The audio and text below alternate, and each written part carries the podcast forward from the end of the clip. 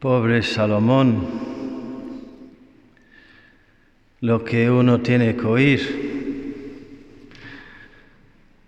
La reina de Saba se quedó sin, sin respiración ante Salomón, o sea, o sea, jadeaba. Eso es quedarse sin respiración, que no, no, no, no, no podía ni respirar.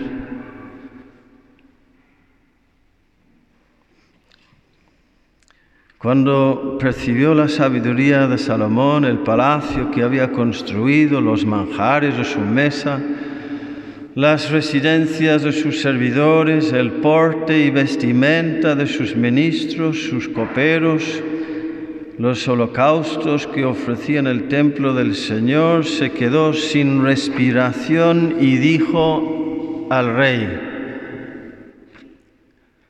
o sea, jadeando, dijo al rey, era verdad cuanto oí en mi tierra acerca de tu sabiduría. No daba crédito a lo que se decía, pero ahora he venido y mis propios ojos lo han visto, ni la mitad me narraron. Tu conocimiento y prosperidad superan con mucho las noticias que yo escuché. Dichosos estos servidores tuyos, siempre en tu presencia, escuchando tu sabiduría. Bendito sea el Señor tu Dios. O sea, eh, tu Dios eh, tiene suerte de tenerte a ti, madre mía. O sea, tú ya no.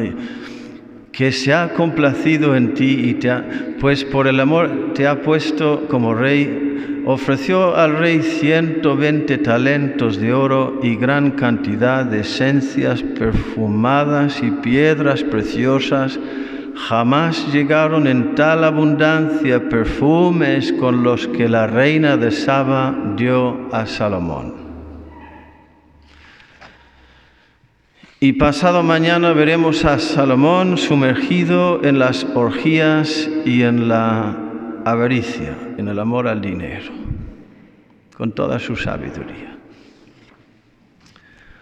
Tú imagínate, hermano Christian, que viene una reina rica y guapa desde Egipto y se pone delante de ti y se queda mirándote sin respiración, hermano Christian. No hay, no hay nadie como tú, no, Tú, eres, eres, un hombre medianamente sensato y, de sentido común y, juicioso y, saldrías corriendo, ¿verdad? Saldrías corriendo. Sí. Pues eso es lo que no hizo Salomón. Se quedó ahí escuchando. El masaje al, al yo al amor propio, cómo nos gustan las alabanzas. ¿Lo haces por amor a Jesucristo realmente? Mira hacia adentro. Mira tus reacciones ante las críticas, ante las correcciones y ante los piropos y las alabanzas. Ahí verás. es un peligro para todos, ¿eh? Para todos. Salomones, todos capaces, dice Jesús, el que está arriba, mire que no caiga. El que está de pie, que tenga cuidado, que puede caer en cualquier momento. Porque somos así, y las alabanzas nos inflan y luego nos preparan para la caída. Dice el Kempis, tú eres polvo y el que te alaba también es polvo. Y si Él es polvo, ¿de qué te sirven sus alabanzas? Eso significa que no hay que alabar nunca o, recibir nunca alabanzas pues forma parte de la realidad de la, de la, de la comunicación humana y tampoco habría que eliminarlo del todo. Sin embargo, mira el contraste con Jesús hoy en el Evangelio. De dentro del corazón del hombre salen los pensamientos perversos, las fornicaciones, robos, homicidios, adulterios, codicias, malicias, fraudes, desenfreno. Salomón, desenfreno, el sabio envidia, difamación, orgullo, frivolidad, todas esas maldades salen de dentro y hacen al hombre impuro. Jesús es muy parco con las alabanzas. Tres o cuatro veces alaba la fe de las personas, que es creer en su amor y en su poder y en su misericordia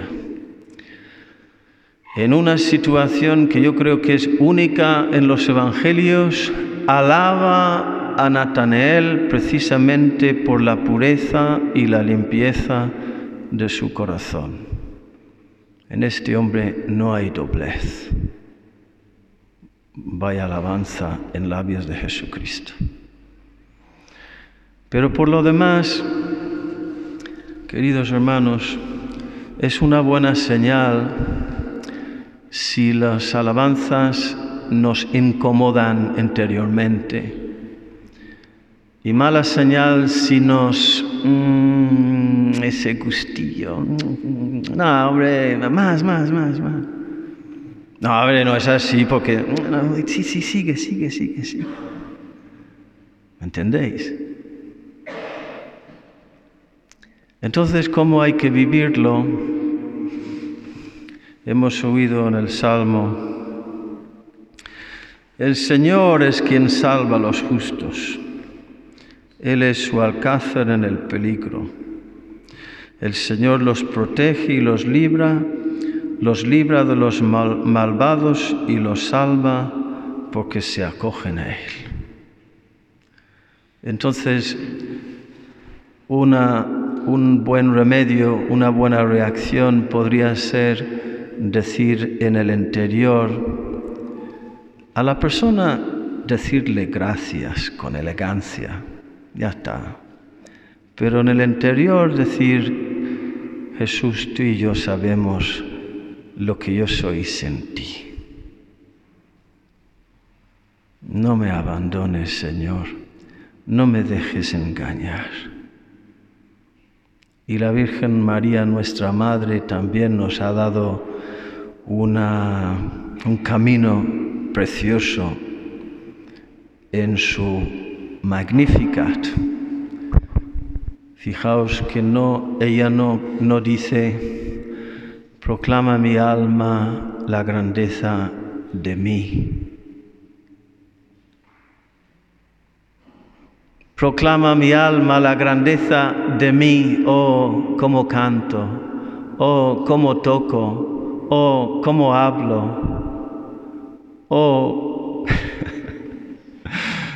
etcétera, etcétera, etcétera. No, no, no, eso lo hacemos nosotros. Es un camino tonto y estéril. Y además al final produce una insatisfacción, porque es mentira. Lo que dice ella es, Proclama mi alma la grandeza del Señor que ha hecho obras grandes en mí. Se alegra mi espíritu en Dios mi Salvador. Las alabanzas para ti, Señor, por todo lo que haces en mí y a través de mí y en los demás. Que así sea.